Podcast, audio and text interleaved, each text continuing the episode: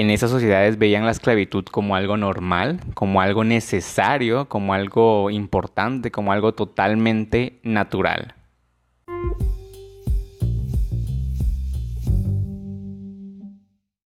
Hola mucha, ¿qué tal? ¿Cómo están? ¿Cómo han estado? Espero que se encuentren muy bien, ¿va?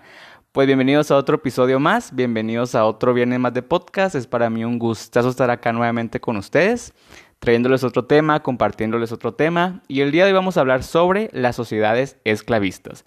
Estas que consideraban que la esclavitud era algo totalmente normal, algo totalmente necesario, o sea, imagínense, ¿no? Y por cierto, este episodio está esa petición de un seguidor de Perú, así que saludos hasta Perú. Y si ustedes quieren que yo hable de algún tema, pues me lo dejan saber ahí en mis redes sociales, que yo con mucho gusto les estoy respondiendo, ¿no? Así que yo soy Leonardo López Martínez, por si es la primera vez que se topan con este podcast, bienvenidísimos sean. Y a todos aquellos que me esperan cada viernes con otro episodio más, pues he aquí el episodio de hoy. Así que pónganse cómodos, relájense, agarren su tacita con café, con té o con lo que vayan a tomar y disfruten de este episodio. Así que sin nada más que decir, comencemos. Bueno, las sociedades esclavistas. Antes de iniciar de lleno con las sociedades esclavistas, primero empecemos por definir lo que es la esclavitud. Aquí la mayoría sabemos lo que es, ¿no? Pero igual acá les traigo una definición. Eh, la esclavitud consiste en que una persona, en este caso el esclavo, le pertenece a otra, o sea, es de total propiedad de la otra persona y esa otra persona puede hacer, lamentablemente, lo que se le dé la gana. Se dice que la esclavitud se remonta desde la, edad antigua, aproximadamente desde el segundo milenio antes de Cristo. Bueno, ya tenido esta pequeña definición de lo que es la esclavitud, les quiero decir de que en el episodio de hoy solo voy a hablar de seis sociedades esclavistas, pero si ustedes quieren de que yo amplíe este tema, puedo hacer otro episodio con más sociedades esclavistas, ¿no? Solo déjenmelo saber ahí en mis redes sociales y yo pues con gusto lo, lo estoy haciendo. Ahora sí, empecemos. Empecemos por el antiguo Egipto. En el antiguo Egipto existían diferentes tipos de servidumbre. Y acá les voy a hacer un paréntesis, porque muchos egiptólogos eh, no se han como que podido poner de acuerdo sobre si la, la esclavitud en Egipto existió como tal. Y ahorita les voy a decir el porqué. Eh, los esclavos realizaban diferentes tipos de tareas. Prácticamente todas las que hacían pues eran trabajos forzosos, ¿no?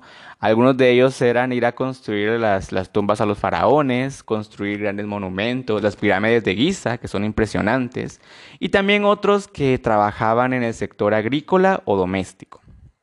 Y acá es donde viene la discusión si en Egipto habían esclavos o no. Y, y díganme ustedes a ver si ustedes también piensan de que sí o de que no. En Egipto los esclavos gozaban de derechos, a diferencia de cualquier otra sociedad esclavista. Acá ellos gozaban de derechos y también era posible de que recibieran un sueldo e incluso podían ascender de su posición. Y la violencia física era algo poco frecuente y si esto pasaba, el, esclavo podía irse a quejar ante un tribunal y reclamar ¿no? de que su amo o su dueño le estaba pegando.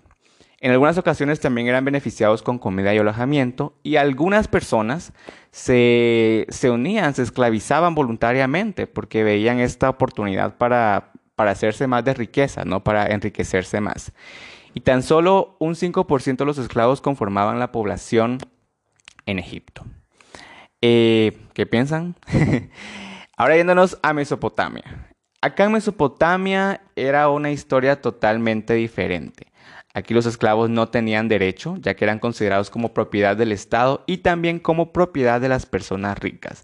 De hecho, si a un esclavo lo, herían, lo golpeaban o lo atacaban, era a su dueño al que le debían compensar por los daños causados a su esclavo y no al propio esclavo. Imagínense. Los esclavos mesopotámicos se conformaban por prisioneros de guerra principalmente y por ciudadanos pobres, quienes tenían algún tipo de deuda y pues como no la podían pagar, entonces este, se vendían a sí mismos o incluso se vendían junto a su familia para poder solventar su deuda. Y entre las labores que realizaban los esclavos, la mayoría se componían por tareas domésticas o, o de labranza. Pero en los hogares de las familias adineradas, este, que de hecho habían entre dos o tres esclavos por hogar, muchos terminaban por, a pesar de hacer esas tareas, muchos terminaban por convertirse en asistentes para los sacerdotes de los templos. En Mesopotamia la esclavitud era considerada, era aceptada, era vista como algo normal y era considerada como un pilar en la economía y la sociedad. En la antigua Grecia, yéndonos ahorita a la antigua Grecia, se consideraba a los esclavos como una especie de ganado humano, o sea, con ellos podías hacer lo que se te diera la gana. Los podías vender, los podías comprar, cualquier cosa que se te ocurriera. Eh, a los esclavos griegos se les consideraba como una posesión material que formaba parte del patrimonio de su amo, tanto así de que el, el, amo podía matar o podía mandar a matar a un esclavo que éste no iba a ser juzgado y no iba a sufrir ni la más mínima consecuencia. Imagínense qué barbaridad, o sea, wow. Los esclavos se conformaban por prisioneros de guerra, al igualmente que en Mesopotamia, y por personas que eran procedentes de territorios no griegos, y también por ciudadanos griegos que habían perdido su libertad. ¿Y esto cómo? Pues habían dos motivos por los cuales un ciudadano griego podía perder su libertad. El primero era que de niños los abandonaban en algún tipo como de vertedero, entonces para ellos los recogían y los criaban para ser esclavos. Y otro motivo era por las deudas, ya que si no solventaban sus deudas, los esclavizaban. Aunque esta última se mantuvo hasta el año 594 a.C., año en que se creó una reforma para bolear esta práctica. Y es que de hecho, la mayoría de los escritores en la antigua Grecia consideraban y creían de que la esclavitud era algo totalmente necesario, de que era algo totalmente normal, de que era de la naturaleza misma, de que la misma vida los había puesto en, en ese camino, ¿no? Así que Figúrense ese pensamiento. En la antigua China, acá ser esclavo era prácticamente una sentencia. La mayoría de los esclavos trabajaban en campos, trabajaban junto a los campesinos, prácticamente hacían las mismas tareas que los campesinos, ¿no? Tenían el mismo horario, tenían todo igual, pero la diferencia era de que a los esclavos los trataban pues de una peor manera, ¿no? De una manera deplorable pero a los esclavos que trabajaban en la familia imperial o para el emperador o algunas veces para las familias nobles eran los que se llevaban la peor parte. Este, ellos tenían que hacer todo lo que se les dijera al pie de la letra y e, eran tratados de una manera cualquiera, o sea, eran tratados como, como un trapo, por así decirle, ¿no? Y de hecho, cuando su dueño o su amo fallecía, los esclavos eran asesinados y eran enterrados junto a su amo. Y eso pues con la creencia que tenían, ¿no? Para que el, esclavo le pudiese seguir sirviendo después de la muerte. En, la India, eh, la esclavitud en la antigua India se dividía, bueno, la población se dividía en cuatro castas. Las castas eran prácticamente la forma en cómo se dividía la sociedad, ¿no? Las clases sociales. Y en la última casta, que era la cuarta, se situaban los Shudra, o también llamados los servidores. En cada una de las tres primeras castas a los esclavos se les daban tareas acorde a la casta que pertenecía a su dueño. Y algunas tareas eran para hacer eh, eh, los labores domésticos o para trabajar en campos, o sea, prácticamente tenían que hacer todo lo que se les ordenara. Y bueno, ya para ir finalizando, nos vamos con la última, la esclavitud en la antigua Roma. La vida de los esclavos en la antigua Roma dependía en parte del tipo de trabajo que se les era asignado. Por ejemplo, a los esclavos que trabajaban en minas, esto era una condena a muerte, era una sentencia a muerte.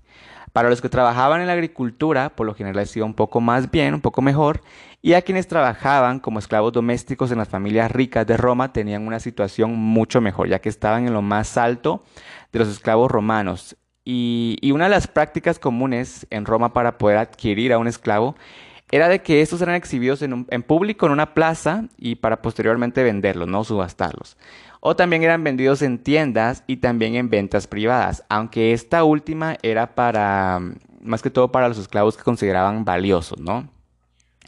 Y también estaban los esclavos de la ciudad, que esos tenían la oportunidad de tener una familia y al mismo tiempo también gozaban de una mayor autonomía. Esos esclavos también podían lograr la libertad y un ejemplo de cómo la conseguían era de que cuando su amo fallecía, él dejaba escrito en un testamento de que le otorgaba la libertad a su esclavo como, como una muestra de generosidad, ¿no? Y también este, se les dejaba alguna propiedad o algún tipo de bien. Y bueno, hasta acá el episodio de hoy. Coméntenme si ya sabían, si ya tenían conocimiento sobre estas sociedades esclavistas, sobre la forma de, en cómo ellos veían la esclavitud. O sea, como les digo, ellos lo miraban de una manera totalmente natural, algo totalmente necesario. O sea, increíble, ¿no? Así que déjenmelo saber en mis redes sociales. En Instagram estoy como arroba Hablemos Podcast, en Facebook como Hablemos de la Geografía y de la Historia y en Twitter como arroba Hablemos También en mi Instagram personal estoy como arroba Leonardo Chinda. Así que por si tienen alguna pregunta o alguna sugerencia o quieren que hable de algún tema, me escriben por ahí y yo con mucho gusto les estoy respondiendo. Así que muchas gracias por haber estado acá, otro episodio más. Como les digo, para mí es un gusto enorme haber estado otro viernes más, haberles compartido, traído otro tema más, ¿no? Así que, nada, muchas gracias y nos vemos el siguiente viernes con otro episodio más. Hasta la próxima.